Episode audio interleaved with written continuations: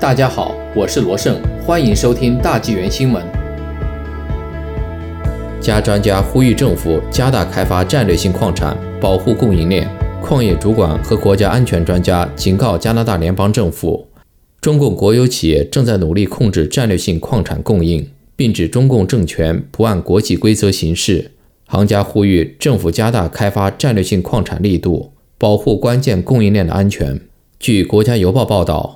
在本月国会自然资源委员会的听证会上，专家描述中共企业为控制关键矿物市场，包括十七种稀土元素，进行了数十年的努力，包括迅速扩大其加工能力或通过收购外国资产来主导供应链。这些矿物质包括镁、锂和抗，它们可用于开发太阳能电池板、风力涡轮机、电动汽车电池、移动电话部件及导弹等战略产品。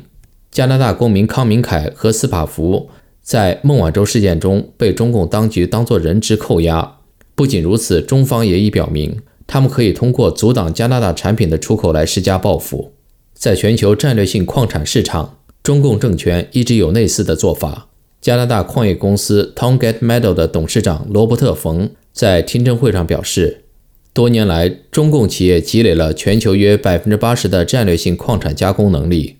并利用这一地位来操纵价格，以惩罚竞争对手。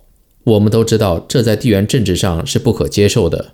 加拿大矿业协会负责人格拉顿在听证会上表示，行业对在稀土和其他重要矿物供应上对中国企业的依赖感到越来越不舒服。他说，中共企业拒绝在这些矿产的开发中遵循国际规则，实际上在损害自由市场。中国的这种类似垄断的控制。还在阻止其他投资者进入该市场。中共政府还通过限制产量，以提高价格或切断外国获得相关战略性产品的供应。二零一零年，因为钓鱼岛争端，中共当局削减了给日本的稀土供应，从而限制日本生产混合动力汽车和其他产品的能力。听证会的证人敦促联邦政府制定一个重要的矿产开发的国家战略。并加深与欧洲、美国和日本的联系，以加强不受中共政权控制的供应链。加拿大本土有大量此类战略性矿产资源，从位于萨省北部的大型铀矿，到在魁北克省发现的大量锂矿藏。专家们说，该战略优势使联邦政府有责任加强加拿大的供应链，以防止中共政权强制性外交政策带来的伤害。罗伯特·冯和其他行家强调。加拿大丰富的锂、镍和其他天然矿藏，可以在未来数年为加拿大提供重要的战略优势。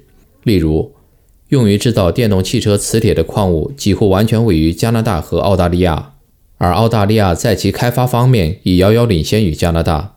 这是一个千载难逢的机会，可以在一个非常大的市场中拥有一定程度的控制权。罗伯特·冯说，格拉顿敦促国会建立一个政策框架。